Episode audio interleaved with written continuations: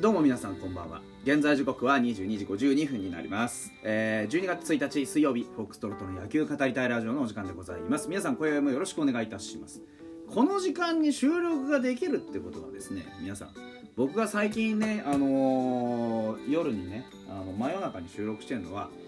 仕事の帰りが遅いからだということが判明しましたね。今日はニセコから直行直帰ニセコにね直行直帰で、あのーしたのでうん普通に定時には家にいたんですよね。まあそのせいですよね。はい。なるべく早く帰ってこれればいいんですがまあ年の瀬にもなります。お得意様に挨拶をしたりねあのいろんなことをやらなきゃいけません。あーそうそううまくはいかない世の中ですけれどもね皆さん年末今年のね終わりよければ全てよしと言いますから。えー、なるべくねいい終わり、ね、ストロングフィニッシュに向けて。ね、ファイターズも今年ね6位だ6位だと。もうねあのーまあ今年ファイターズ圧倒的ドーベでしょとか言われながらね、えーなんとか5位でねシーズンを終えることできましたから。まあまあまあ、あのーファイターズに倣ってですね、え僕もストロングフィニッシュを目指していきたいなというふうに思っております。はい。で、えそんなストロングフィニッシュを果たしたファイターズのないんですけれどもね。あのーだいぶ、えー公開が進んできたのでちょっとねあの契約公開の、あのー様子をですね少しだけ、えー振り返ってみたいなと。まあ、ていうかね、今、契約公開でうまくあの回っている子たちをね、えーちょっと、あのーチェックしてみたいなと思っております。今のところ何人終わってんのかなあの2軍の選手を中心にですね当然まだあの1軍の主力のメンバーってのの公開はずっと先ずっと先って言ったら変だな。あの最後の方になるんで、えーそれ以外の選手ですね、えーあとはあの自由契約になっている太田昭義、え西川。この3人以外はですね基本的にはあ契約2軍の選手から進んでいくという形になります。投手見てみましょう。えー、立野福田鈴木健也吉田康生名畑目望月北浦柿木根本松本、えー、斉藤というところになっております。えーとですね変わらなかったのが北浦、えー、柿木根本松本、えー、斉藤ですね。でまああの試合がね、えーファームでの成績でいうとまあ柿木が防御率6.34で、えー勝ち数が1負け数が2というところで主に中継ぎをやってたんでね30試合の登板があります。でまあ防御率こそよくたびたび炎上してたんであのそんなによくはないんですが投球内容に関してはもう格段に良くなってきていると。いうところの期待感も込めて大した成績上がったり下がったりで言うと成績良くはないんですけどあの現状維持でというところに収まったのかなというふうに思います。その他で言うと北浦君ちょっと気になりますわね、えー防御率3.38、えー今年は2軍ん？でもいや1軍かこれ。そうなの。3試合しかちょっと投げれてないっていうのがありますので。まああのー来年はねもう少し、えー、なんて言うんだろうな。まああストロングポイントをね、えー身につけて何か武器をね、えー持って帰ってきてほしいなというふうに思っております。上がったのは立野と鈴木健也の2人。年俸は1700万と1050万になります。えー、まあ立野はね後半本当に良かったですし、えー安定してましたからね。防御率2.45、えー勝ち数が4負け数が3と。もう全部ひっくり返ってね、えー勝ち7とかでもおかしくなかったと思うんです。でそれぐらい、えーいい投球見せてました。で1.7倍、えーぜひねこのまま、えー立野君はドラフトの上位も高いですし、えーかなりねなんていうんだろうなこう先をねこう成長をやはり期待されている投手なので、うん、ぜひこう右の柱になってほしいなというふうに思います。本当後半戦立野君の投球の安定感って本当に希望でしたからね、うん、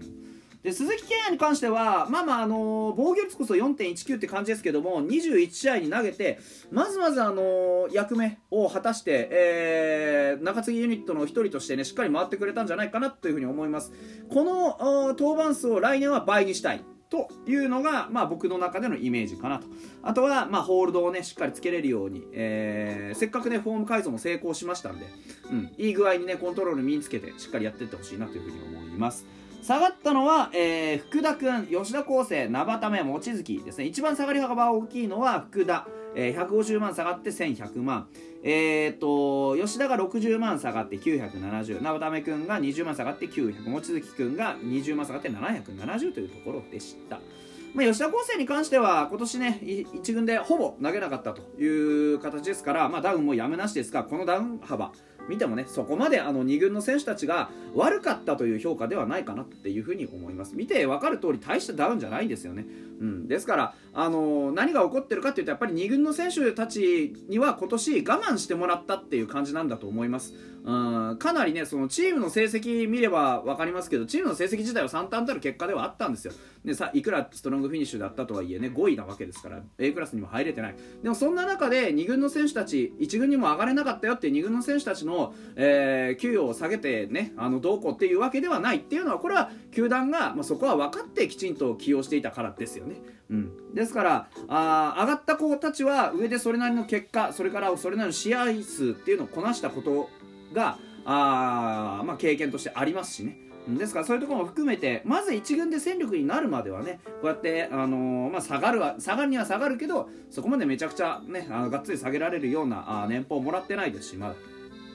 こうしっかりね、えー、希望を持ってね進んでいってほしいなと思います。うん福田君に関してはやっぱりね、あのー、防御率がちょっとね11.57で5試合しか投げてないんですけど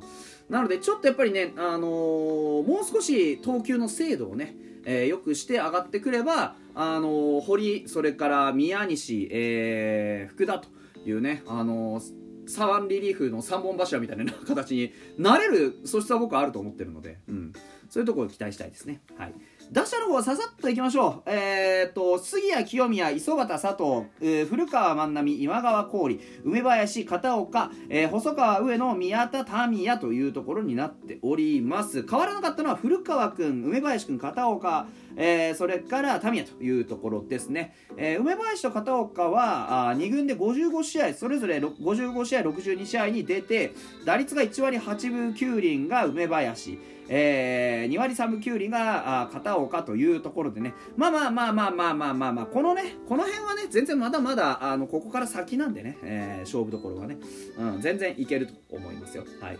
えーと、杉谷があ700万下がりました。2800万。清宮が500万下がって1700万というところになっております。清宮は2軍で106試合、えー、出場して、打率1割9分9厘、ホームラン19本、打点60というところですから、まあまあこれからねまだまだあ率も何もかも上げていかないとあんたこれ以上下がってどうすんのっていうそういう話でございますホームランをね2軍のホームランを取りましたよっていう話でしたが下がりましたっていうのは、まあ、清宮に対して何を求めているかっていうのはまあ一目瞭然ですね。1軍での働きをもっともっと出してくださいよというところ。そのためにはこんな打率でいいんですか？こんなホームランの数でいいんですか？こんな打点の数でいいんですか？というところが、まあ、あの問われるということですね。はい。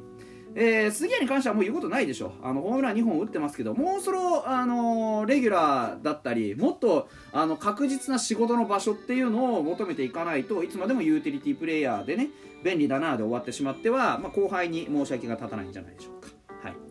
えー、下がったのはその2人。上がった中で言うとですね、えー、磯端佐藤それから、えー、万波今川郡細川上の宮田。一番上がり幅が大きな万波選手。370万上がって900万円で公開、えー、1軍で49試合出場。して打率1割9分8厘ながらホームラン5本。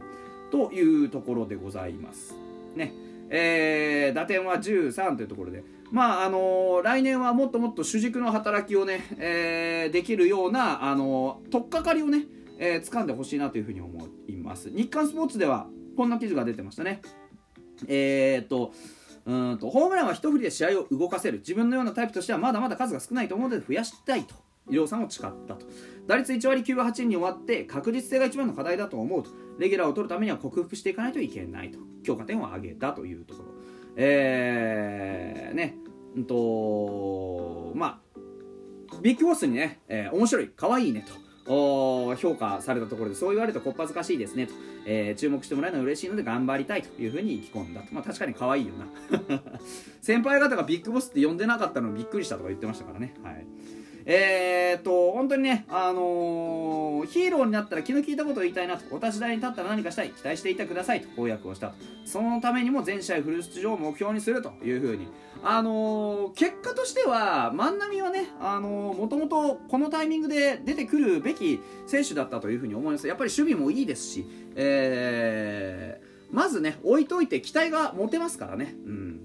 で清宮に関してはあ本当あのー、このね万波と清宮っていうこの2本柱をなんとか売り出したいんですようちとしては。外野手それからあ内野手でそれぞれ大砲を1つ、ね、作ってですね、えー、4番5番というふうにしたいじゃないですか。4番清宮5番万波のね左右のね大砲コンビ見たいじゃないですか。そのためのこの年のドラフトだったんですからね。あそう考えた時にはまああのー、清宮にしても万波にしてもまだまだスケール感が足りない、うん。